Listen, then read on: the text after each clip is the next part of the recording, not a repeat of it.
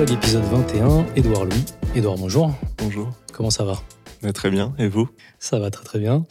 Est-ce que vous auriez l'amabilité de vous décrire pour ceux qui ne vous connaîtraient pas? Euh, C'est toujours un exercice difficile, mais je m'appelle donc Édouard Louis. Je suis écrivain. Euh, je suis euh, combattant expérimental. Je porte des combats partout où je le peux, dans la littérature, dans la politique, au théâtre. et j'essaye à travers ce que je fais, ce qui est quand même majoritairement d'écrire, d'écrire des, des récits, d'écrire des romans. Euh, J'essaye de, de, de, donner une voix à des mondes invisibles, à des mondes effacés, à des mondes persécutés, à des mondes pauvres. Je parle de, de la pauvreté, de l'homosexualité, du racisme, de tout un ensemble de sujets qui me semblent être euh, encore urgents aujourd'hui, et peut-être encore plus à certains égards. et voilà ce que je fais j'écris et je me bats. Alors, on vous reçoit notamment euh, pour Combat et métamorphose d'une femme. Euh, est-ce que je me trompe si je me dis que c'est euh, le récit qui est le plus proche d'en finir avec Eddie Bellegueule? Ou celui qui est le plus relié? Oui et non. Parce que le, le. Comment dire le C'est un livre qui a été pensé à un moment totalement différent de ma, de ma trajectoire, avec un angle complètement autre. En finir avec Eddie Bellegueule, décrivait une, une enfance euh, gay, euh, persécutée par l'homophobie, racontait comment, euh, euh, comme gay, comme gay euh, vu et perçu comme efféminé par les autres, j'ai pas trouvé de place à l'intérieur du monde de mon enfance, à l'intérieur de ma famille, dans la classe sociale dans laquelle j'évoluais, et que dès le moment de ma naissance, j'ai appris le, j'ai appris l'insulte en même temps que mon prénom. J'ai su que j'étais PD avant de savoir que j'étais Eddie ou plus tard Edouard. Et, et, et dans cette incompréhension euh, et dans cette impossibilité, il y avait, il y avait aussi, il y avait aussi ma mère. Ma mère faisait partie de de ce monde qui me comprenait pas, qui comprenait pas ce que j'étais, qui comprenait pas qui j'étais, qui me qui me rejetait. Tout de suite, l'histoire de ma relation avec ma mère a été l'histoire d'une d'une relation impossible. Dès l'enfance, je me suis exprimé, j'ai parlé, j'ai appris le langage comme à peu près tout le monde. Et, et ma mère s'est retrouvée mise face à un, à, un être qu'elle comprenait pas. Elle me disait pourquoi t'es pas comme les autres garçons, pourquoi t'aimes pas le foot comme les autres garçons, pourquoi t'es pas, pourquoi, pourquoi tu parles comme une fille, pourquoi t'as des manières?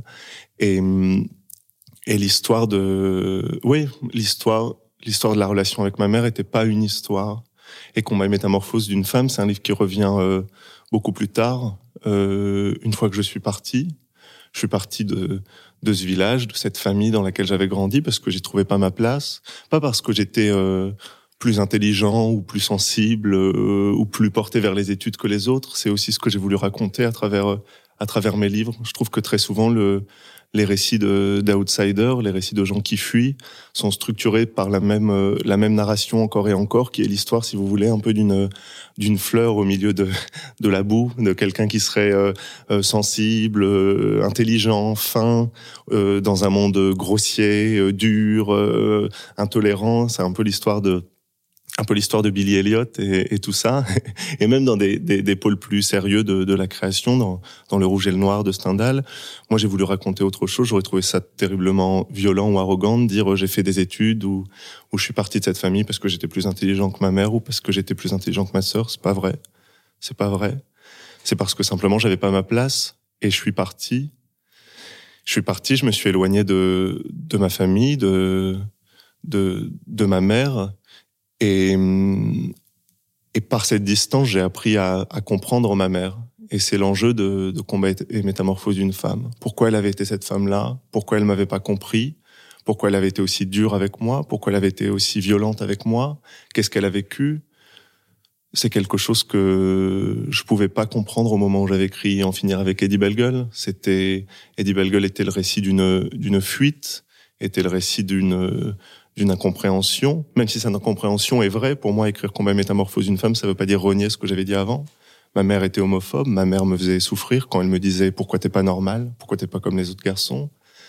Mais sans doute, il m'a fallu un, un deuxième temps pour comprendre que que cette femme avait souffert et que les souffrances qu'elle me faisait vivre étaient sans doute des conséquences directes de, de des souffrances qu'elle avait vécues. Donc quand vous parliez de, de ce que je fais, de mon travail, peut-être que c'est ça que j'essaie de comprendre avant tout, les, les cycles de la souffrance et les cycles de la violence et d'où elle vient, d'où elle vient cette violence, pourquoi elle est là? C'est ça que j'essaie de faire. Vous dites même la violence, c'est ce qui nous constitue en tant qu'être. Oui, je pense que je pense que la violence, elle est euh, un acte de naissance pour beaucoup d'entre nous, pour une grande majorité d'entre nous, presque presque pour tout le monde. Euh, c'est une phrase que j'ai que j'ai beaucoup dite parce qu'elle est au, cœur de mon projet littéraire. Mais vous arrivez au monde, vous êtes jeté au, monde, on vous dit euh, sale pédé, euh, sale arabe, sale noir, sale juif. Tu n'es qu'une femme, reste à ta place, tais-toi. Euh, et au fond, c'est rare d'être totalement dominant, d'être blanc, euh, homme, euh, hétérosexuel, riche, euh, d'une famille riche, sans autre problème d'ailleurs, parce qu'on peut être dominant et je sais pas, être un, homme blanc hétérosexuel qui a été abusé sexuellement par son père, je sais pas. Il y a le, il y a presque pas de trajectoires qui se sont pas ancrées à un moment donné dans dans, dans la violence et et, et pour moi l'histoire de de l'histoire de l'existence, c'est l'histoire de cette euh, de cette violence comme acte de naissance et de la manière dont on essaye de s'en défaire, dont on peut essayer de s'en défaire, ou la manière dont on est tellement pris dans cette violence que on peut même pas essayer de s'en défaire, qu'on n'a pas même euh, idée de s'en défaire. Et, et mes livres euh, et mes livres racontent ça aussi, racontent l'histoire de racontent l'histoire de gens qui pas seulement n'ont pas pu échapper à la violence, mais n'ont pas pu vouloir échapper à la violence parce qu'elle elle les avait constitués dans leur chair, dans leur peau, dans leurs muscles, dans leur tête, et que très souvent la violence, quand elle nous entoure, on finit par euh, par, ne plus la voir, par ne plus la voir. La pauvreté du monde de mon enfance que je décris dans mes livres, c'était la pauvreté que mes parents avaient vécu, que mes grands-parents avaient vécu, que mes cousins vivaient, que mes cousines vivaient, que mes voisins vivaient. Et donc à un moment donné, euh, c'était une violence qui était plus remise en question parce que c'était la vie, c'était la norme, c'est comme ça qu'on vivait. Et qu'est-ce qui fait que hum, parfois le monde nous donne même pas les instruments pour euh, pour voir à quel point cette violence est intolérable et à quel point le monde n'a pas le droit de nous réserver ça? Je pense que c'est aussi une question que, oui, que je me pose et que j'essaie de poser. Euh, je, me souviens qu'à la sortie de En finir avec Eddie Bellegueule, euh, d'aucuns vous avez accusé euh, d'être un transfuge de classe qui, qui, avait un petit peu une sorte de, de vision teintée d'un, allez, disons le mot de, mépris de classe. Vous aviez rétorqué avec une formule qui, qui moi, m'avait interpellé. Vous aviez dit que c'était l'inverse et que vous auriez pu appeler ce livre Excuse sociologique. Ben, euh, il y, a, y, a, deux choses. Il y a deux choses. La première chose, c'est que j'ai l'impression que souvent, quand on parle des, des classes sociales et, et, des classes populaires, la vision qu'on a des classes populaires, elle est héritée d'une vision euh, fantasmée, euh, fantasmée et, et ancienne, d'une vision euh, d'une vision euh, née euh, il y a 50 ans, d'une vision des partis communistes du milieu du XXe siècle, qui sont un peu les idées euh, de des classes populaires comme comme des bons vivants, des combattants, des des authentiques, des et et au fond, moi j'ai commencé à écrire parce que je trouvais pas ma place dans ce récit-là que moi j'avais grandi dans ce monde-là et que dans ce monde-là on m'avait dit euh, PD, on m'avait dit pédale, on m'avait dit Tantouze, on m'avait dit Tarlouse.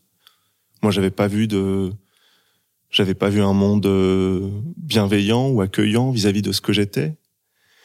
Euh, et si je commençais à réfléchir, je me rendais compte que mon père euh, disait à ma mère tu restes à la maison, t'élèves les enfants, tu te tais, tu parles pas, tu sors pas trop tu t'exprimes pas trop ce que tu es, tu te maquilles pas. Mon père disait à ma mère, tu te maquilles pas, c'est les putes qui se maquillent, tu restes. Euh.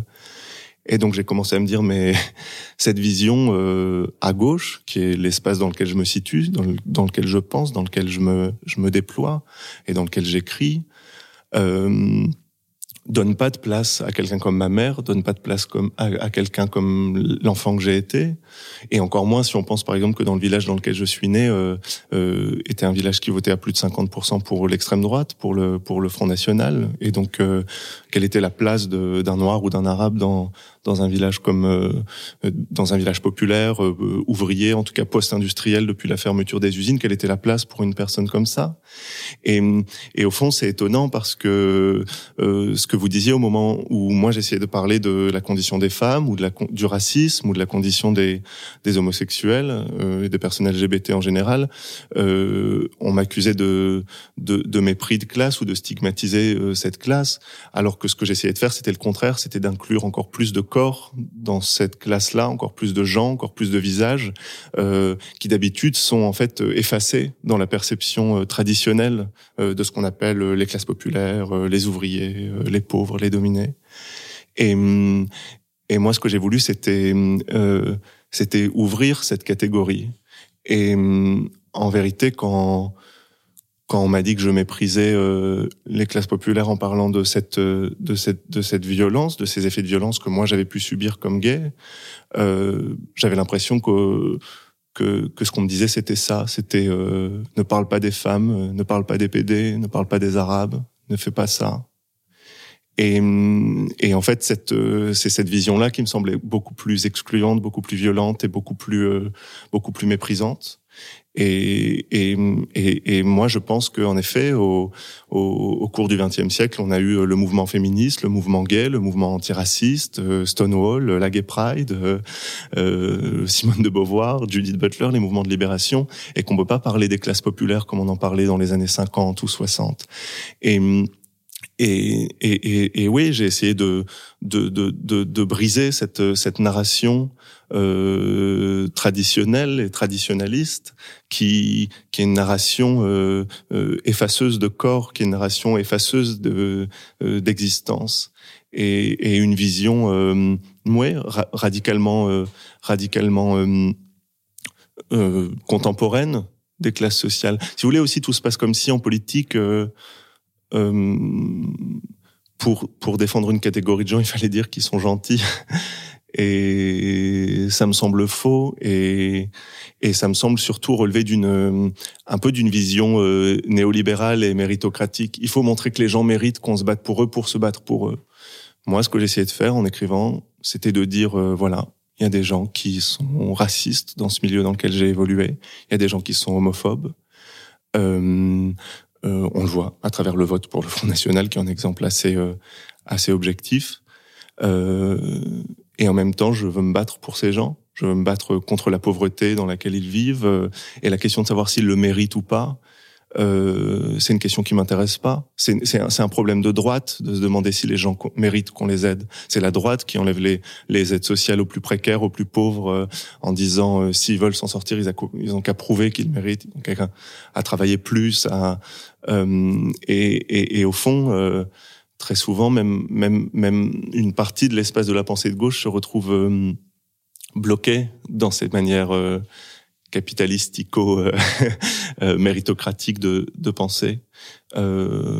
qu'est-ce que ce serait de, qu'est-ce que ce serait de dire on défend des gens même quand ils le méritent pas? Ça me semble, ça me semble beaucoup plus important, beaucoup plus fort on peut se battre contre les conditions de vie en prison. Ça ne veut pas dire que les prisonniers sont tous des gens sympathiques. Il y en a qui y sont injustement, il y en a qui y sont parce qu'ils ont fait des sales trucs. Et, et on peut dire en même temps, mais il me semble insupportable que des gens soient enfermés dans des cages et que c'est pas normal. Et donc voilà, moi je j'ai écrit aussi pour euh, pour essayer de casser cette vision, pour essayer de de séparer euh, l'amour de la politique, j'ai pas besoin de dire que j'aime le milieu de mon enfance pour me battre pour ce milieu de mon enfance. Et, et encore une fois, il s'agit, euh, peut-être qu'on y reviendra après, mais il s'agit pour moi de pas simplement de dire euh, c'est un milieu violent, euh, c'était violent, mais de dire c'est un milieu où, il y avait des phénomènes de violence qui étaient causés par quelque chose de plus grand. Et dans ces cas-là, écrire, c'est comme vous disiez, c'est essayer de essayer de comprendre, essayer de comprendre les les causes de cette violence. Je pense pas que mon père était homophobe ou raciste parce que parce qu'il était une mauvaise personne. Je pense qu'il était homophobe et raciste pour plein de raisons que j'essaye d'exposer dans dans mes livres parce qu'il a été chassé du système scolaire très tôt, qu'il n'avait pas accès, euh, je sais pas, euh, à la lecture, à la lecture de livres, euh, de journaux, qu'il avait jamais pu quitter le village dans lequel il avait grandi, euh, qu'il regardait des médias qui tous les jours lui disaient que que les Noirs et les Arabes étaient dangereux, que que qu'il vivait dans un un monde de de dépossession dans lequel la gauche qui aurait dû parler de lui parlait plus de lui euh, et donc à la fin, il finissait par se retrouver dans, dans des discours d'extrême droite parce qu'il avait l'impression, comme, comme beaucoup de gens, que, que c'était le seul discours qui l'accueillait, qui lui donnait un sens, qui lui donnait un visage, qui lui donnait une parole. Euh, il y a toujours beaucoup de manières de dire je souffre. La question c'est comment on dit je souffre.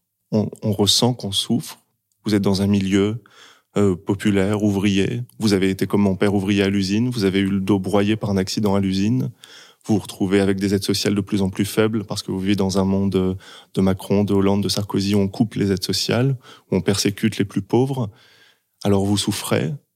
Et comment vous dites je souffre Si les seules personnes qui vous donnent la possibilité de dire je souffre, ce sont les gens qui disent euh, tu souffres à cause des immigrés, tu souffres à cause des non-blancs, tu souffres à cause des droits des femmes, eh ben, si vous n'avez pas les, instruments pour analyser ce qui est face à vous parce que vous avez été chassé du système scolaire trop tôt, eh ben, vous engouffrez là-dedans parce que c'est, c'est, c'est la seule manière qui vous paraît possible pour penser ce que vous êtes et ce que vous ressentez. S'il y a personne qui vous dit, mais en fait, tu souffres à cause d'un système de persécution capitaliste, à cause d'un système de classe, si personne ne vous dit ça, eh bien, eh bien, vous pouvez pas le dire parce qu'il n'y a pas de, il n'y a pas d'espace possible. Et donc être de gauche, c'est aussi euh, créer des espaces pour dire différemment je souffre. Et, la gauche a une grande responsabilité, je pense. Je me souviens que je crois que c'était six mois avant les avant les gilets jaunes. Euh, vous disiez euh, lors d'une interview auprès de, de, Mediapart que la société propose deux choix aux classes populaires mourir ou mourir. C'est un petit peu le même propos dans, dans cette optique-là. Euh, avec la situation sociale qui est compliquée, pourquoi la gauche, elle est inaudible dans, dans le climat actuel? Il y, a, il y, a, plein de raisons pour lesquelles la gauche est inaudible. Euh, le, la première, c'est qu'il y a des dynamiques politiques qui se mettent en place, qui sont très longues à défaire. Euh, L'extrême droite, si elle est aussi puissante aujourd'hui politiquement, euh, euh, c'est pas quelque chose qui est né en un an ou deux. C'est quelque chose qui s'est mis en place euh, depuis les années 80 euh, par euh, les trahisons et l'abandon systématique des classes populaires par la gauche, qui lui ont qui ont donné à l'extrême droite un, une place, un pouvoir et et, et, dans le monde de mon enfance, les gens disaient toujours ça. Il y a que l'extrême droite qui s'intéresse à nous, il y a que qui parle de nous. C'était toujours le l'angle d'approche de de la politique. Et puis aussi sans doute parce que euh, sans doute parce que ça, ça, rejoint ce que ce que vous disiez juste avant. Sans doute parce que aussi il y a il y a toute une partie de la gauche qui est incapable de, par, de, de, de parler d'un avec un langage euh, vraiment contemporain de, de, de, de la vie des gens, des, des souffrances des gens, comme si le, comme si le langage politique était en retard sur la réalité. Je, je, je sais pas. Moi, j'ai l'impression, par exemple, que dans, la, dans les nouvelles, euh, dans les nouvelles générations, dans les classes populaires, il y a un désir de, de, de, travail qui est moins important que dans les années 1950 ou 1960 ou 1970, que le, le, le Parti communiste était euh, un parti important quand ils on va vous trouver du travail, on va vous donner du travail, on va, euh, euh, on va créer de l'emploi, on va.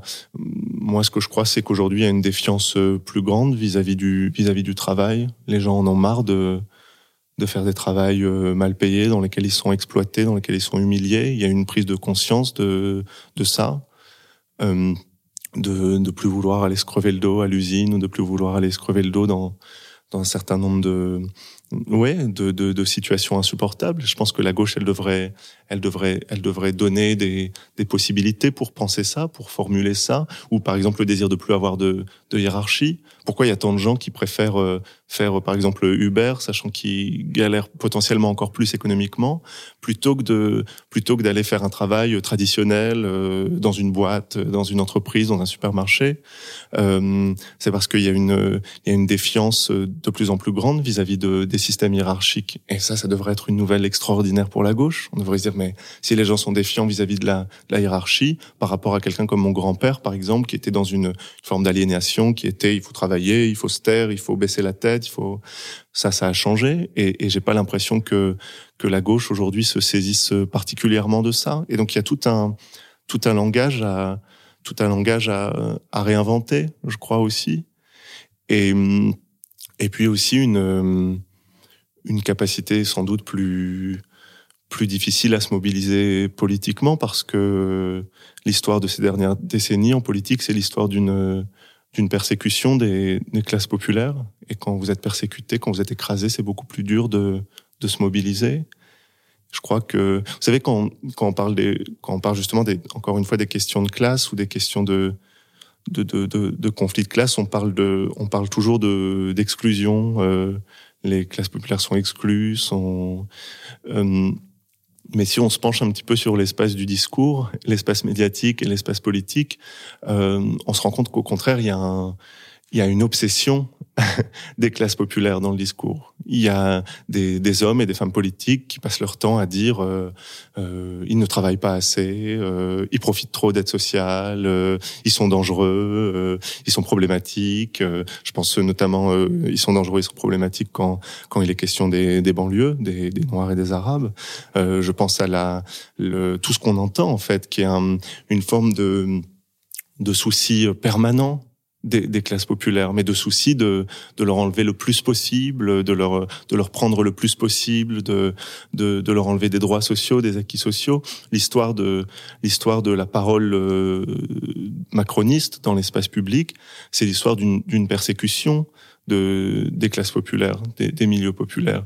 Et, et, et, et, encore une fois, c'est en, c'est encore plus vrai euh, si vous êtes noir ou arabe et que et que l'espace public est un, un, espace de persécution par la police, euh, par la violence policière. Euh, s'exclure, c'est c'est presque un luxe de pouvoir s'exclure du monde dans lequel on vit, de dire je suis pas content. Moi, j'en connais des bourgeois qui euh, disent euh, j'aime pas ce qui se passe en France, je m'en vais. Mais pour ça, il faut de l'argent, il faut, je sais pas, des diplômes ou des connaissances ou ou pas, euh, je sais pas, une famille avec des enfants qui vous qui vous retiennent et qui qui rendent beaucoup plus difficile le, fait de partir. Et et je pense que on comprendrait beaucoup plus de choses à la politique si on pensait la, la politique comme euh, comme espèce de persécution. On enlève des, des remboursements de médicaments aux plus pauvres et aux plus précaires. Euh, on enlève l'allocation chômage aux plus précaires euh, en disant bon bah ça va, ils ont ça va, ils ont qu'à travailler plus, ils ont qu'à être euh, plus entreprenants, ils ont qu'à être ça les ça les encouragera à retourner à l'emploi si on leur enlève. Et et en fait moi je je vois je, je, vois partout des et j'entends partout des paroles sur les sur sur les pauvres et sur les classes dominées. Sauf que c'est des paroles d'insultes, c'est des paroles de de de ouais de, de de mépris et de persécution. Et et donc le le écrire pour moi c'est c'est lutter contre cette cette persécution encore plus que lutter contre l'exclusion. Je, je, je, reviens également, encore une fois, à en finir avec Eddie Bellegueule et le lien avec ce que vous venez de dire, c'est-à-dire que vous montrez également que même au sein des milieux populaires, il y a une forme de mépris envers celui qui est perçu comme plus pauvre ou euh, vous décrivez certains qui avaient des maisons plus sales que, que la nôtre, etc. C'est un mécanisme que vous décrivez également.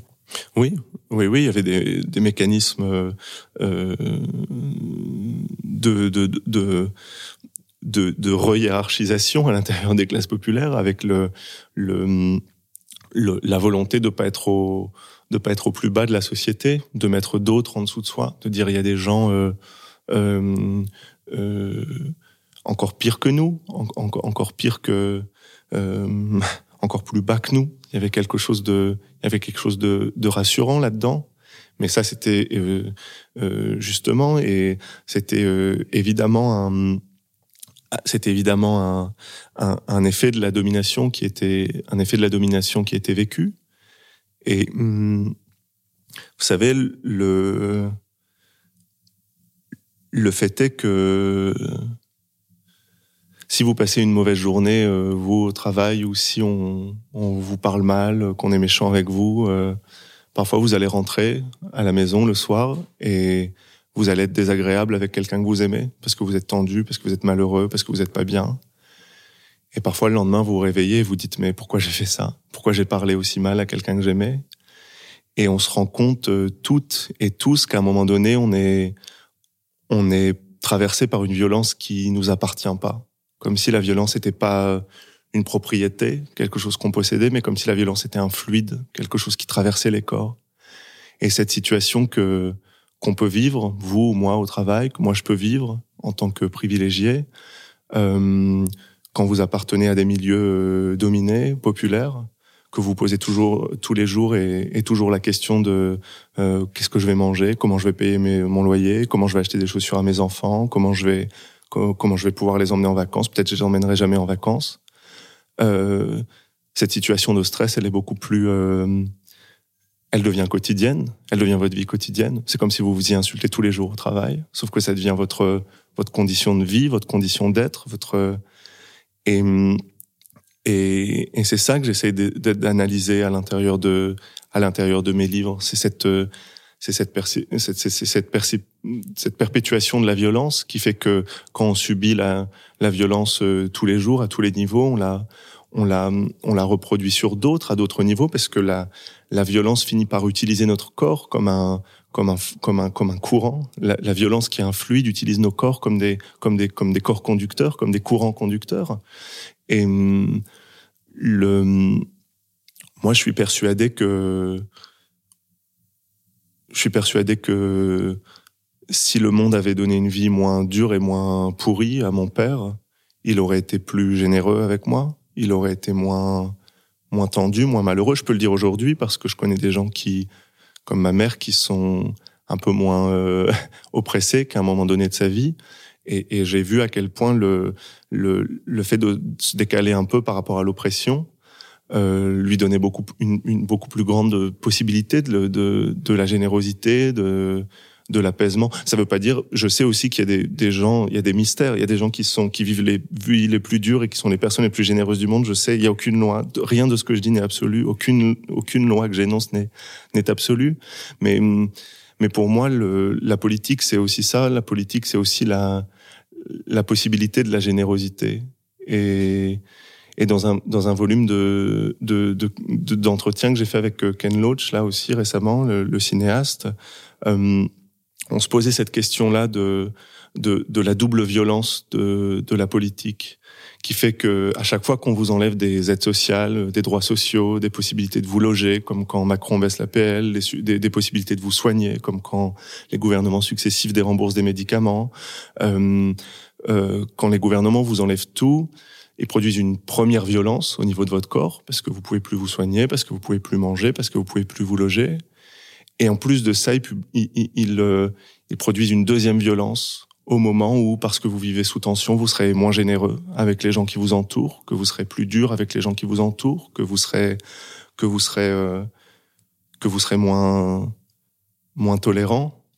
Et, et, et on pense jamais à ce deuxième niveau de la politique à quel point euh, la politique détruit pas seulement nos corps euh, de classe ou nos corps politiques, mais à quel point la, nos corps sociaux, mais à quel point la politique détruit nos corps euh, intimes une, deuxième fois. Et, et oui, et, et j'ai l'impression que je me, je me bats et j'écris pour ça aussi, pour pour cette possibilité de, de, la générosité. Ce qui ne veut pas dire que les, que les dominants qui, eux, ont les privilèges sont généreux, mais les dominants, eux, ont intérêt à pas être généreux parce qu'ils ont intérêt à garder leur position de domination. Donc ça marche pas dans les deux sens. Et, euh, et, et les théorèmes, les théorèmes de, des logiques sociales sont pas les mêmes selon qu'on parle des, des, classes dominantes ou des classes dominées. Ça, ça, ça mène à une question qui, qui me fait un peu sourire, mais à, à quel moment on devient un dominant? Parce que quelque part, euh, vous-même, vous êtes devenu un dominant dans votre milieu. Oui. Quelque part. Oui, on devient. Euh, on devient dominant quand on a accès à soit du, du capital euh, économique, de l'argent, du capital culturel, euh, des diplômes, euh, un accès à la culture, du capital social, tout ce que, toutes ces formes de, de capital que, que, que, que Pierre Bourdieu a, a analysé dans ses travaux. on le devient quand on a on le devient quand on a un, quand on a un, un pouvoir sur le monde et quand on a un, quand on a un pouvoir sur, les autres. Euh, oui, je pense que c'est pas si difficile de voir où sont les dominants et où sont les dominantes. Euh, et que après, ça veut pas dire qu'il n'y a pas des dominants qui sont euh, des alliés objectifs de, de de, la lutte contre la domination. Euh, et mais oui, il y a, il y a, si vous voulez, un, un monde qui, euh, un monde qui se manifeste aussi à certains, à certains endroits, à certains moments. Je me souviens qu'en France, pendant les, pendant les gilets jaunes, ce qui m'a, ou pendant les, les révoltes des banlieues d'ailleurs, euh, au début des années 2000, même si j'étais tout petit, je m'en souviens. Euh, je me souviens que ces, que ces mouvements opéraient comme des tests de vérité sur les dominants et sur la bourgeoisie. Et pour moi, c'est ça aussi un grand un grand mouvement social. C'est c'est peut-être pas un mouvement qui arrive à transformer tout de suite le réel. C'est pas tout de suite un mouvement qui arrive à transformer les gens. On changera pas les dominants du jour au lendemain. Ils vont pas se mettre à vouloir aider les pauvres, à vouloir lutter contre l'homophobie, à vouloir lutter contre le racisme. Il faut pas rêver. Euh, mais au moins, ce que peut faire un grand mouvement social, c'est les forcer à dire qui ils sont. Et si les dominants nous disent qui ils sont, à ce moment-là, on a une prise sur eux. Et, et, et, et, et, je pense qu'un grand mouvement social, un grand mouvement politique, c'est un miroir. Voilà ce que c'est un grand mouvement politique. C'est un miroir. C'est un miroir qui, qui dit aux gens, voilà ce que vous êtes. Voilà, dites-le, regardez-le en face. Et on a vu pendant les Gilets jaunes que, que beaucoup de fractions euh, différentes de, de la bourgeoisie, des classes dominantes qui, qui le reste du temps euh, euh, utilisent un langage policé, euh, sont violents mais sans trop le dire, en disant en disant pas par exemple il faut chasser les pauvres du système scolaire, mais euh, il faut que les méritants euh, prennent le devant, etc. Toute une technologie du langage qui vise à, à jamais dire la, la, vérité, la réalité. Au moment des Gilets jaunes, ont été forcés de dire qui, qui ils étaient, ce qu'ils pensaient vraiment des dominés. Et donc on l'a vu dans l'espace médiatique, on entendait des, de, de, de, des, des, commentateurs, des commentatrices dire euh, ah regardez les pauvres, euh, ils sont ridicules, ils sont gros, ils sont moches, ils sont mal habillés. Il y avait des, des plaisanteries, même dans l'espace médiatique qui se pense comme sérieux sur les, les chansons que chantaient les Gilets jaunes, sur euh, euh, et, euh, et et sur le fait de dire oui, et puis ils sont racistes, ils sont homophobes, ils sont et, et si vous voulez, il y a eu quelque chose d'important qui s'est joué, je pense à ce moment-là, c'était que soudain ils disaient ce qu'ils étaient, que d'habitude ils cachaient. Encore une fois par ce par ce langage policé, on peut leur dire voilà ce que vous êtes, et et maintenant on va vous combattre, et maintenant on va vous combattre. Et hum, oui, voilà ce que c'est. vous avez parlé des banlieues, ça, ça, ça, me fait penser que, tout comme la, la, la, condition des classes populaires, vous abordez le racisme euh, dans votre famille en plus de manière assez frontale. Euh, dans l'épilogue euh, d'en finir avec Eddie Bellegueule, qui est pour euh, souvenir l'épilogue, c'est le moment où vous racontez quand vous partez physiquement avec votre sac de sport qui avait appartenu à votre frère, à votre sœur avant vous. Vous dites en arrivant à la gare, la peur des Noirs et des Arabes s'est atténuée. Oui. Oui, bah, je raconte parce que je raconte juste avant que j'étais jamais allé dans une ville. enfin, j'y allais quelques fois quand j'allais au supermarché euh, à la périphérie de la ville, mais mais jusqu'à 15 ans, jusqu'à l'arrivée au lycée, j'avais grandi dans un tout petit village et et j'avais jamais vraiment marché dans une ville. et donc quand je suis arrivé à Amiens où j'ai fait mes études, mon mon père qui reproduisait les discours qui qui avait cours dans le village disait euh, ah, attention, c'est dangereux la ville euh, euh, parce qu'il y a des étrangers, des immigrants. Mon père disait, même si c'était des gens français, bien sûr. Enfin, vous connaissez la, vous connaissez la rengaine. Et, et puis évidemment, comme enfant de 14 ou 15 ans, j'avais absorbé ce que disait mon père. Euh, et quand je suis arrivé, j'avais peur. Et puis après, j'ai commencé à me définir contre contre les discours de mon père, contre contre ce que ce qu'il avait dit, la manière dont il dont il le pensait. Mais ce que je crois, c'est que aussi euh, la responsabilité de, de, la gauche, elle est, elle est importante à ce niveau-là, dans la mesure où où le racisme des, classes populaires dans mon enfance, des, classes euh, blanches, euh, rurales du monde dans lequel j'ai grandi, euh, c'était pas c'était pas un racisme euh, idéologique. Les gens disaient toujours le les Noirs et les Arabes et ils votaient pour euh, le Front National. Et puis, à chaque fois que vous les écoutiez, vous disiez ah oui, mais j'ai rencontré un Arabe, mais lui, il était bien, lui, il était sympa. Lui, je et, et, toi, t'es noir, mais, je t'aime bien quand même. Euh, et, et, et, et, au fond, euh, le, le, racisme que j'ai pu rencontrer dans les classes dominantes plus tard dans ma vie était beaucoup plus dur parce qu'il était idéologique, il était idéologisé, il était pensé à travers euh, à travers de, de, de, des, des, idéologies de droite, à travers des idéologies conservatrices, à travers des idéologies euh, réactionnaires, euh, alors qu'il y avait toujours, il y avait toujours, ouais, dans le chez quelqu'un comme mon père ou chez quelqu'un comme mes frères, il y avait toujours le, la possibilité pour autre chose, parce qu'ils l'avaient pas appris dans des discours ce racisme. Ils n'avaient pas lu des essais, ils n'avaient pas lu des essais de droite, ils n'avaient pas euh, ou d'extrême droite, ce qui revient au même. Euh, le, c'était des discours qui étaient répétés, qui étaient reproduits depuis toujours, et et, et, et au fond, c'était des discours qui étaient qui étaient euh, qui étaient précaires.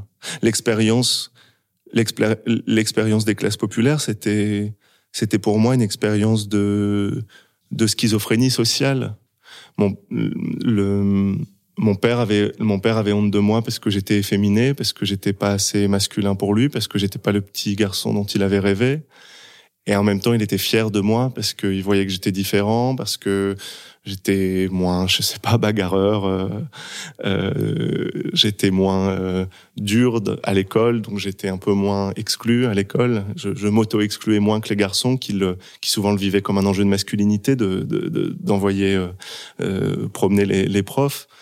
Et, et à un moment donné, la question c'est qu'est-ce que vous faites pour qu'une pour qu'une partie de l'individu prenne, la, prenne le pas sur l'autre Qu'est-ce que vous faites pour que la, la cette, cette, partie de mon père qui avait par exemple aussi un jour défendu un gay qui se faisait agresser dans le village. Il y avait un petit bal. Je raconte d'en finir avec Eddie Bellegueule. Il y avait un, petit, un petit, un petit bal dans le village comme il y en avait souvent euh, euh, dans le coin avec des, des soirées euh, de Johnny et tout ça. Et, il y a un groupe de garçons qui a agressé un, un gay.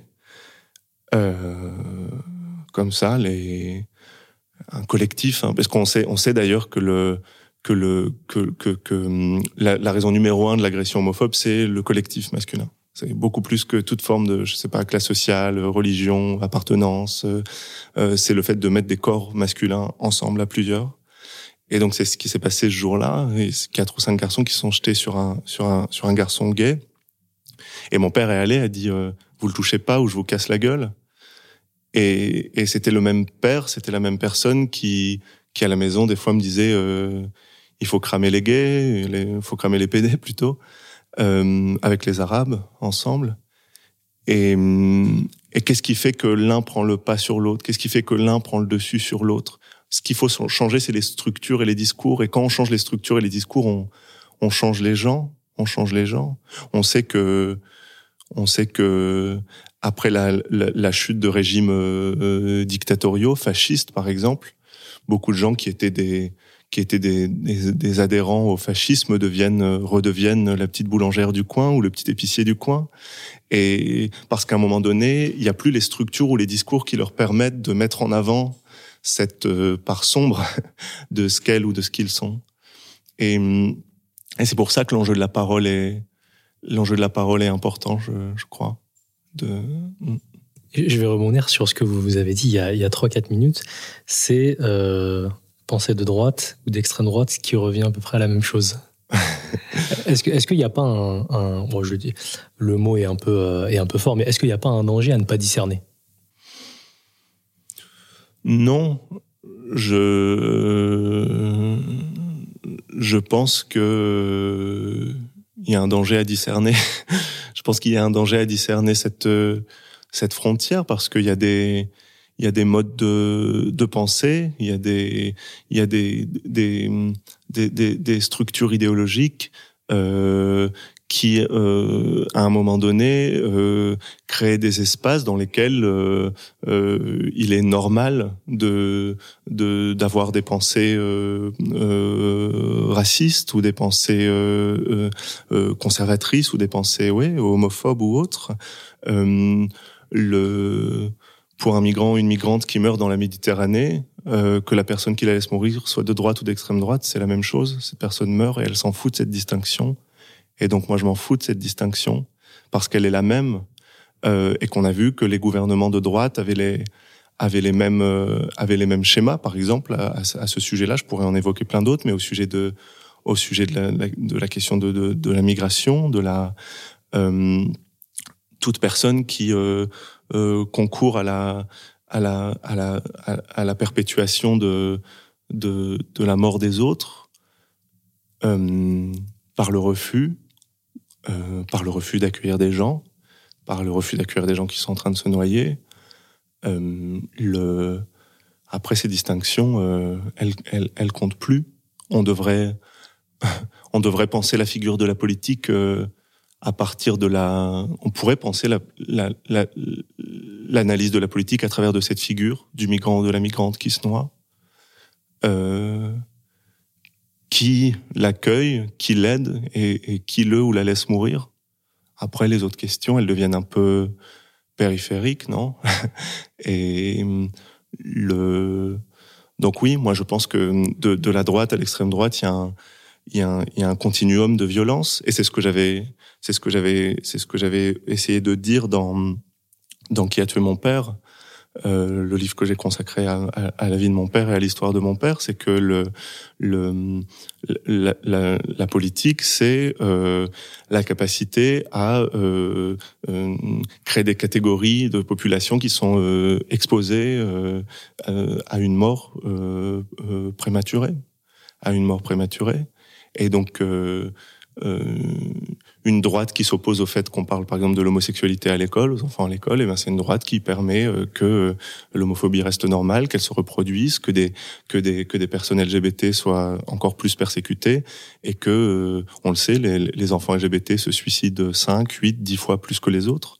Euh, L'enfant LGBT qui se suicide, il s'en fiche, il va pas demander la carte politique de la personne qui a qui a concouru à, à, reproduire le monde tel qu'il est, dans sa laideur et sa violence. Et, et, je pense qu'il est important de de pas laisser à celles et ceux qui font la politique le privilège de définir les lignes de la politique. Moi, je leur donne pas ce privilège. C'est pas à eux de définir les lignes. C'est pas à eux de dire que je suis pas comme ça ou c'est pas à la droite de dire je suis pas comme l'extrême droite. Nous, on a le droit de leur dire en fait les lignes, elles sont pas ce que vous dites. Nous, on les voit les lignes. Elles sont pas là où vous êtes. Et, et donc oui, je pense que le oui le, continuum est là et, qu'il faut couper euh, tout à partir de ce continuum et et, et, et mettre euh, le, les discours de la droite et de l'extrême droite dans le même champ de, l'intolérabilité. Quand j'ai refermé euh, Combat et métamorphose d'une femme, je me suis dit, c'est le livre de, de l'apaisement et de la réconciliation. Euh, et du coup, je me suis posé la question, euh, mais est-ce que euh, Édouard Louis, il écrit toujours euh, comme un acte de révolte ou pas Maintenant qu'il a l'air un peu plus apaisé, un peu moins torturé?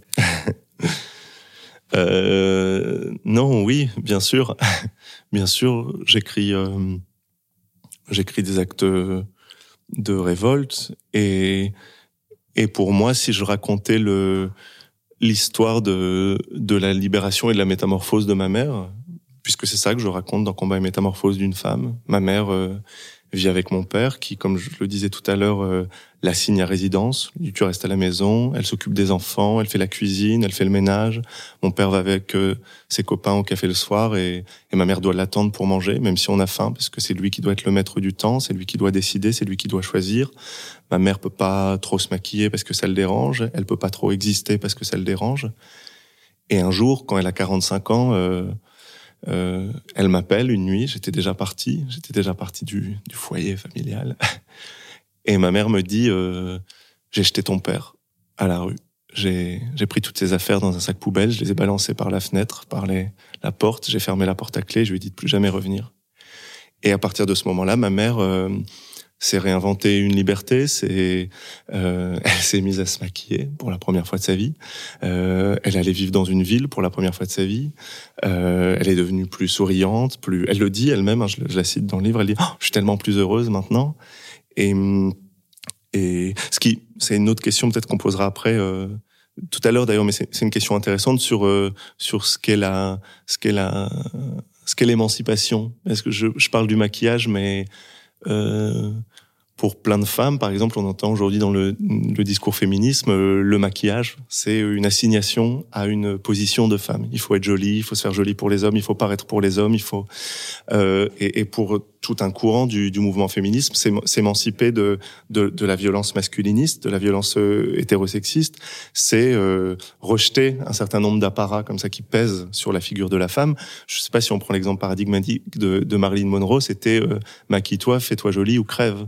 Euh, alors que ma mère, pour elle, dans son milieu, dans son monde, étant donné mon père, étant donné la vie avec mon père, étant donné le contexte dans lequel elle se trouvait, euh, pouvoir mettre du rouge à lèvres, c'était une manière de s'émanciper, c'était une manière de se libérer. Et donc, oui, peut-être que j'en parlerai après, mais mais, mais je pense que c'est important. C'est euh, euh, quelque chose qui est émancipateur à un moment donné, l'est pas un autre moment. Et il y a des et quelque chose qui est émancipateur dans une vie n'est pas nécessairement dans une autre vie. Et très souvent dans la dans la politique, on a tendance à, plaquer des grosses catégories sur ce qui est libérateur, ce qui l'est pas, ce qui est émancipateur, ce qui l'est pas.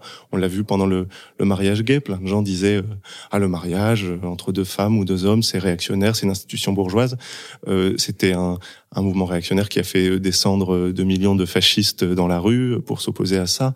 Euh, on aimerait bien que des des choses euh, aussi conservatrices embêtent autant les conservateurs. Et, et, et donc peut-être que dans 20 ans, ce sera réactionnaire, peut-être que... Euh, mais dans ce moment-là, dans ce contexte-là, il y avait quelque chose de profondément déstabilisateur. Eh bien, le rouge à lèvres, c'est la même chose. Le rouge à lèvres, euh, ça peut être une arme politique d'oppression et ça peut être une, une arme politique d'émancipation comme, comme toutes les armes politiques. Mais pour revenir à ce que je disais, ma mère, c'est c'est s'est émancipé et mais mais pour moi écrire ce livre écrire combat et métamorphose d'une femme c'était euh, une manière de de penser ce qu'était l'écart entre sa libération et toutes les femmes qui n'ont pas pu se qui ont pas pu se libérer. Euh, j'ai essayé d'écrire le livre comme ça je sais pas si j'ai réussi mais je voulais écrire presque une belle histoire une histoire d'apaisement comme vous le disiez juste avant euh, qui rendrait encore plus en colère contre toutes les libérations qui n'ont pas pu avoir lieu. Et pour moi, c'est une question éthique importante. Est-ce qu'on est-ce qu'on peut provoquer la révolte ou, la colère à partir de la beauté? Est-ce qu'on peut est-ce qu'on peut raconter une belle histoire? Est-ce qu'on peut raconter l'histoire d'une femme qui se libère, une histoire d'une femme qui s'émancipe, et faire qu'au moment où la personne qui lit le livre découvre cette histoire, elle se sente euh, ouais plein ou pleine de rage contre contre toutes les libérations qui n'ont pas pu avoir lieu. Et je, je veux que mon livre soit lu comme ça. Je veux que je veux que cette belle histoire soit hum, conçue comme un appel à la révolte contre toutes les histoires qui ont été emprisonnées dans la laideur et dans la tristesse. Et, hum, et c'est vrai que c'était une manière de d'écrire ou de ou de me révolter qui était différente de celle de mes autres livres, mais mais oui, c'était quelque chose de une démarche politique euh, expérimentale. En parlant de la beauté, la première phrase euh, du bouquin, c'est euh, tout a commencé par une photo. C'est justement une photo de votre mère où elle était jeune, les cheveux un petit peu impeccables. et sur ce que vous disiez, moi, ça, ça, m'évoque une, question que, que je poserais si j'étais un, détracteur d'Edouard Louis. Je dirais, bah, finalement, euh, il, a, commencé sa trajectoire littéraire en, étant euh, très sévère euh, avec sa mère parce que c'était le moment justement de, de ce récit-là. Et là, finalement, même si effectivement c'est une histoire qui se finit bien, alors que tout prédestinait le contraire, est-ce qu'on pourrait pas se dire finalement, il, il s'est réconcilié finalement avec sa mère, mais parce qu'elle est sortie de son milieu? Mmh c'est compliqué. Euh, la première chose, c'est que euh, c'est pas je pourrais pas le dire comme ça parce que j'ai écrit euh, par exemple qui a tué mon père sur mon père qui lui a pas eu la possibilité ou la ou la chance de, de s'émanciper et ça m'a pas empêché d'avoir la même démarche compréhensive vis-à-vis -vis de mon père et et, et, donc il y a, y a, cet aspect-là. L'autre aspect, mais, mais vous avez raison, mais c'est ce que je disais tout à l'heure, c'est que euh, ma mère est devenue plus généreuse parce qu'elle a réussi à, à, se libérer de, l'emprise, de l'emprise de mon père, de l'emprise de sa vie, et, et c'est quelque chose qui, c'est quelque chose qui évidemment c'est quelque chose qui évidemment a, a compté. Euh, je, dirais pas, peut-être, je sais pas, je, dirais, je dirais pas que, sans doute un petit peu, mais pas tout à fait. je dirais pas que euh, j'ai été plus dur avec ma mère et que je, le suis moins là. Aussi dans la mesure où c'est parce que c'est une histoire différente que je raconte et que euh, tous les personnages qui peuplent mon livre sont comme ça. Si vous mettez mon père par rapport à à Emmanuel Macron, c'est une victime, mais si vous le mettez par rapport à ma mère, c'est un bourreau. Et, et, et selon la manière dont vous allez raconter l'histoire, selon, selon ce que vous allez raconter, la personne sera plus la même. Et donc, on va métamorphose d'une femme. Mon père, à qui j'avais consacré un livre juste avant, dans lequel j'essayais de comprendre sa vie et sa trajectoire, là, se retrouve euh, encore une fois dur parce que l'angle c'est ma mère et que c'est lui qui la faisait majoritairement, euh, majoritairement souffrir. Et donc, il y a, y, a, y a cette, euh, il y a cette situation magnifique dans un livre de, de et notamment dans, dans l'adaptation du livre de, de Wajdi Mouad qui s'appelle euh, qui s'appelle Incendie, dans lequel un jour euh, euh, une femme est, qui, qui, met au monde un, un, petit garçon qui est séparé euh, de lui à la naissance et plus tard elle est emprisonnée pour des raisons politiques. Et au moment où elle est emprisonnée pour des raisons politiques elle subit un viol par par par un, par un des geôliers qui, qui recommence encore et encore. Un jour elle finit par sortir de cette prison euh, et par un processus d'enquête, on se rend compte que cet enfant dont elle avait été séparée avant l'emprisonnement, c'était la même personne que euh, son geôlier qui l'avait violée. Et euh, au moment où elle s'apprête à mourir, elle a appris ça et elle écrit, elle écrit deux lettres. Elle écrit une lettre à son fils et une lettre à son violeur et en fait, il s'agit de la même personne. Et dans une lettre, elle dit, euh, dans la lettre au, au, au violeur, elle lui, elle lui dit, euh, tu m'as détruit, tu m'as complètement brisé, tu m'as, tu as tout cassé en moi. Euh, je te déteste, je te détesterai pour toujours. Et dans un et dans et dans l'autre lettre qui est adressée à, à, son fils, qui est la même personne, elle lui dit euh, Tu es mon fils et je t'aimerai pour toujours. Et pour toujours, tu seras mon fils et, et je te souhaite le bonheur et je te souhaite la plus belle des vies. Et hum, et à un niveau évidemment totalement différent et incomparable, euh, euh, radicalement incomparable. Euh, c'est la même chose qui jouait pour beaucoup de gens euh, que j'ai essayé de décrire dans mes livres. Ils pouvaient être euh, à la fois des à la fois des bourreaux et à la fois des victimes. Ils pouvaient être ils pouvaient être deux choses à la fois. Et donc voilà, mon père face au système politique, il est il est la victime, mais face à ma mère, il est le bourreau. Et raconter le le écrire, c'est pouvoir aussi raconter euh, toutes ces histoires là et, ne pas en abandonner euh, une pour euh, pour l'autre. Et c'est pour ça que c'est pas nécessairement un, un, enjeu de contradiction ou de ou de ou de changer l'approche vis-à-vis de, de ma mère ou de ma famille. C'est que c'est c'est une autre histoire que je veux raconter. Il y a une, ce sont les joies de, de, Twitter. J'ai vu récemment que vous aviez pris euh, position sur tout ce qui était je sais pas comment je peux présenter la chose, mais je la dirais comme ça, en tout cas, combat intersectionnel dans, euh, dans certaines causes, notamment la marche des fiertés. Et j'ai lu que vous aviez dit, euh, pendant la dernière marche des fiertés, certains militants ont voulu prendre la tête des cortèges pour s'opposer au capitalisme et à l'économie de marché. Euh, comme si l'homosexualité était secondaire, on n'aurait pas idée de faire ça dans un cortège antiraciste. Oui, je pense que il y a aujourd'hui dans toute une partie de la gauche euh, un inconscient homophobe violent euh, qui consiste à penser que la question euh, euh, LGBT, notamment la question gay, sont des questions moins importantes, minoritaires, même comme si les comme si les gays participaient à, à la à la, à la violence du monde. On entend des gens qui adorent euh, dire qu'il y a des gays dans l'extrême droite, comme s'il n'y avait pas aussi, je sais pas, des femmes, comme s'il n'y a pas aussi des arabes, comme s'il n'y a pas aussi de. Euh, mais il y a un ciblage comme ça de, de l'homosexualité qui me semble être le, le un des, ouais, un, un révélateur de, de, tout un inconscient homophobe qui structure la, qui structure la gauche. Et en effet, depuis plusieurs années, euh, au moment de la, de la LGBT Pride, euh, il y a des comités euh, politiques qui prennent la tête de la Pride. Euh, pour euh, parler de euh, l'anticapitalisme, l'antiracisme, l'économie de marché. et il n'est plus du tout question d'homosexualité. Et pour moi, il y a quelque chose de dangereux dans la mesure où la temporalité politique est, est pas la même. Imaginez si moi je vais à une marche euh, euh, contre les violences policières ou contre le euh, au moment de la mort de George Floyd et je et je pousse les gens qui parlent de George Floyd et je dis ah bah l'homophobie. Si quelqu'un fait ça, moi je le traite de raciste. Je le traite de raciste. Si un gay va à une manif à une manifestation du du comité Adama pousse Assa Traoré et dit ah bah l'homophobie patriarcale, je je dirais je traiterai cette personne de raciste et j'aurais raison je crois, j'en suis certain. Et donc, qu'est-ce qui fait qu'aujourd'hui, euh, cette chose-là est possible quand il est question, il, est question des, des, des des, de, de l'homophobie, des, des, des, problèmes LGBT, de, de, la persécution des gays, je pense que c'est parce qu'il y a un, un, un oui, une, une, une, manière de penser qui s'est installée, qui, qui, qui consiste à, à croire que l'homophobie c'est secondaire, que c'est que c'est pas si grave. Ils ont qu'à aller au fond du au fond du cortège.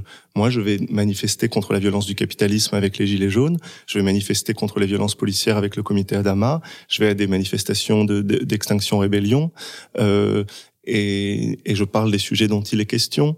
Et il est très important pour euh, euh, penser la politique de, de, de penser la, la, pluralité des luttes, la pluralité des présents, la pluralité des luttes politiques, la pluralité des engagements. Parce que si on veut tout dire au même moment, on prend toujours le risque de, de mettre des choses au, second niveau, de mettre des choses à, à l'étape 2 de la politique. Et on sait que euh, toute une partie de la, de la gauche a tellement fait ça au milieu du XXe siècle de dire ce qui compte c'est la lutte des classes et tout le reste c'est pas important. L'antiracisme la lutte contre les LGBT-phobies le féminisme tout ça c'est secondaire.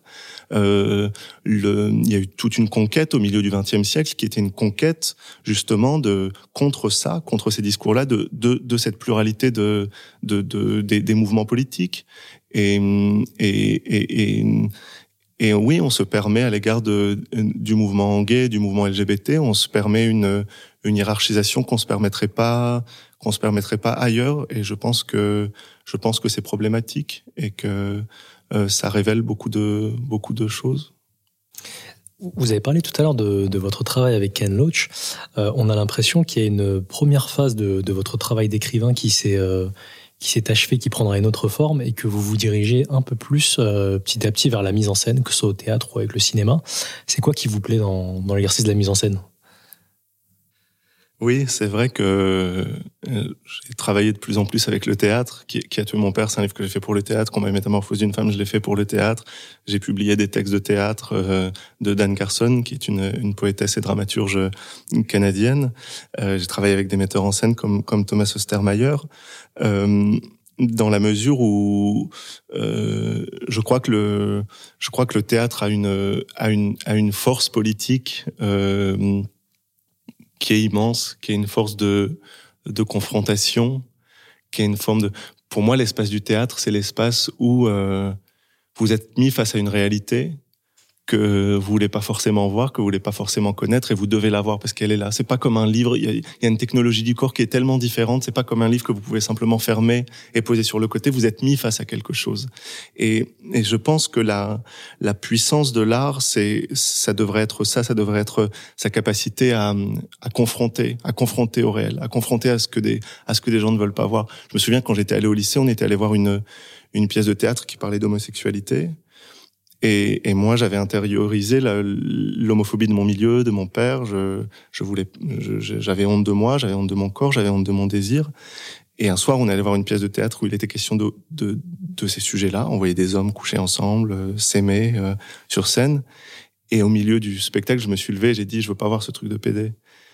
Et parce que tout à coup, euh, le, j'ai eu honte de moi et, et le théâtre m'avait, le théâtre m'avait confronté à ce que je voulais pas savoir de moi-même, à ce que je voulais pas, ce que je voulais pas voir de moi-même. Et, et s'il avait été question d'un livre, j'aurais jamais osé toucher ce livre, j'aurais jamais osé euh, manipuler ce livre dans les mains, j'aurais, j'aurais pas osé l'approcher parce que j'avais trop honte de moi, j'étais trop. Et, et, et, je crois que le que, que, que le théâtre a cette à, ce pouvoir-là de, de suspension presque de la liberté. Jean-Paul Sartre disait le l'art engagé, c'est un art qui qui ouvre euh, à la liberté, à la liberté de d'agir, de ou de pas agir, de de changer quelque chose dans le monde. Je crois que le le théâtre a quelque chose d'inverse qui est on suspend cette liberté pour quelques secondes et tout à coup vous êtes confronté à ce que à ce que vous voulez pas savoir, à ce que vous voulez pas voir, puisque euh, c'est quelque chose aussi que j'ai beaucoup dit. J'en parlais dans le livre avec euh, avec Ken Loach. Je, je, crois fondamentalement que maintenant les gens connaissent le monde. C'est fini l'époque de la littérature où où des livres de d'Émile Zola avaient avaient une fonction de d'informer sur le monde. Voilà la vie dans les mines, euh, voilà la vie des des prostituées, voilà la vie des classes ouvrières de Paris. Voilà le maintenant avec les médias, avec les réseaux sociaux, avec Internet, avec la circulation de l'information on a accès au réel et donc la question devient n'est plus euh, comment apprendre quelque chose aux gens puisqu'ils le savent. Tout le monde voit les SDF en bas de chez soi, tout le monde voit.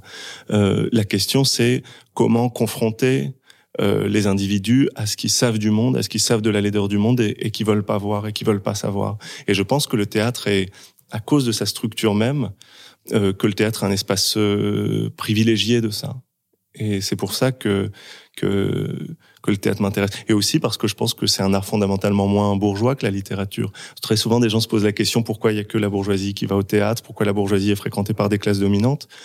Euh, le, en fait, quand on regarde la, la, tragédie grecque, le théâtre médiéval ou le théâtre de Shakespeare, c'était c'était des c'était des, des, des, formes artistiques très populaires. Le peuple allait là-bas, le peuple commentait, riait, criait, assistait à ça.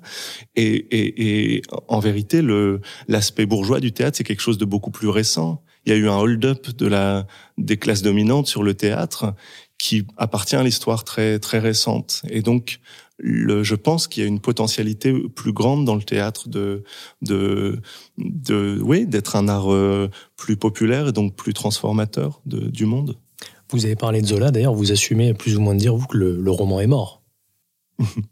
je je sais pas si le roman est mort. Je, je pense que le roman euh, a perdu beaucoup de sa force subversive, oui. Je pense que, notamment, alors peut-être pas partout, peut-être pas, comme je disais tout à l'heure sur le rouge à lèvres, ce qui est euh, subversif à un moment l'est pas à un autre et peut le redevenir plus tard. Mais euh, il a existé un moment de l'histoire de de la littérature où les romans dérangeaient, les romans étaient censurés, les romans étaient interdits jusqu'à une époque assez récente. Les les romans de Jean Genet, les romans de Violette le Duc étaient étaient étaient comme ça euh, barrés. On, on enlevait des pages, on enlevait des chapitres.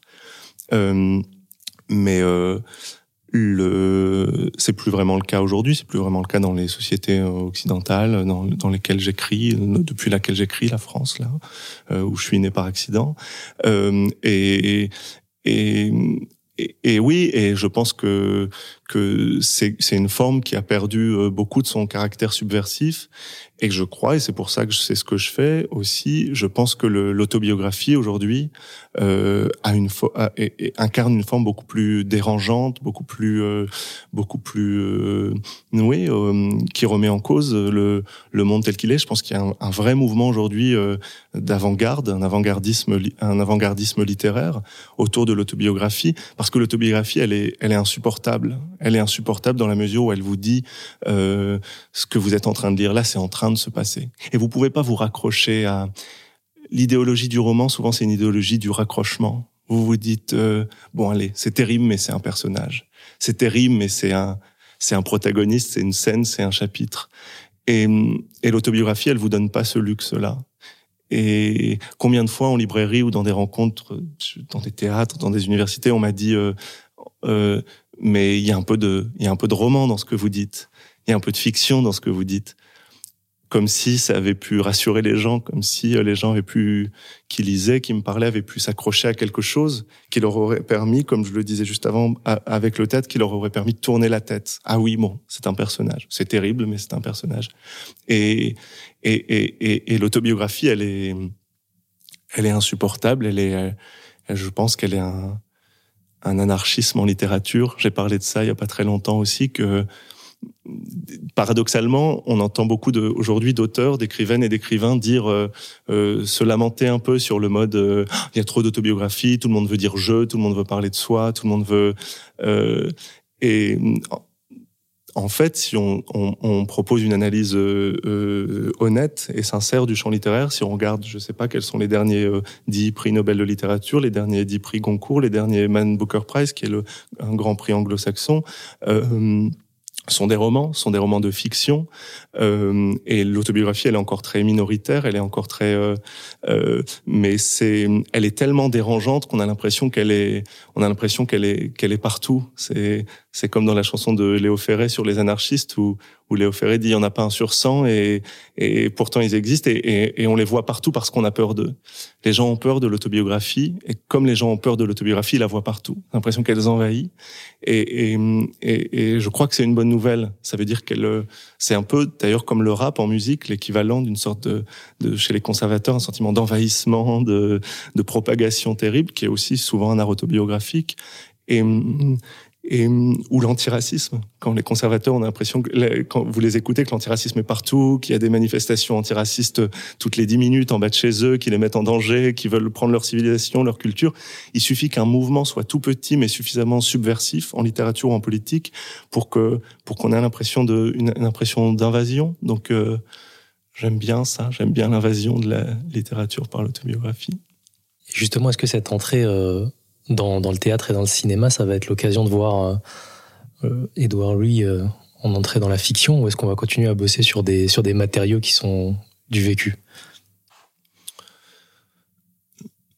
Non, non, oui. Je j'écrirai pas de.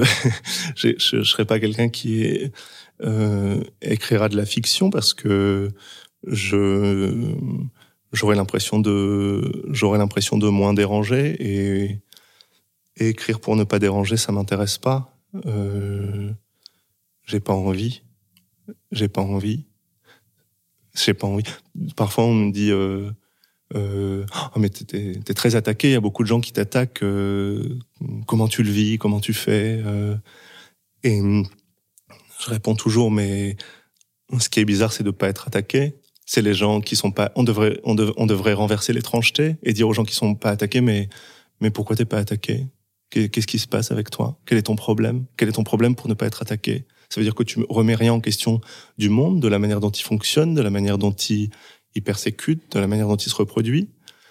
Et, et donc, euh, et donc oui, je pense qu'il y a eu aussi dans le champ littéraire euh, ces dernières années une telle, euh, dépolitisation, déradicalisation de la littérature que la nouvelle norme c'était d'être consensuel et alors que les les grands auteurs du, du milieu du XXe siècle, Marguerite Duras, Jean Genet, euh, Jean-Paul Sartre, Simone de Beauvoir, Aimé Césaire, euh, Franz Fanon, euh, Violette Leduc, étaient des gens qui, qui produisaient des, des, ruptures et des, et des, et des lignes de fracture. Et, et il me semble qu'aujourd'hui, ces lignes de fracture, elles sont, elles sont, elles sont provoquées par l'anarchisme autobiographique. Oui. Édouard, merci. merci. Il y a une tradition dans cette émission qui est que lorsque nous devons nous séparer, je laisse le dernier mot à l'invité. Et voici venu le temps du dernier mot. Hmm. Qu'est-ce que je pourrais dire en dernier mot? J'ai déjà, déjà beaucoup parlé. j'ai déjà beaucoup parlé. Euh, euh, non, je suis comme Geoffroy, je sais pas quoi dire. Je pense qu'on peut pas. Je, je, je sais pas quoi dire. C'est trop dur, c'est un exercice trop dur que vous me demandez. j'ai mes limites. Merci Edouard. Merci à vous.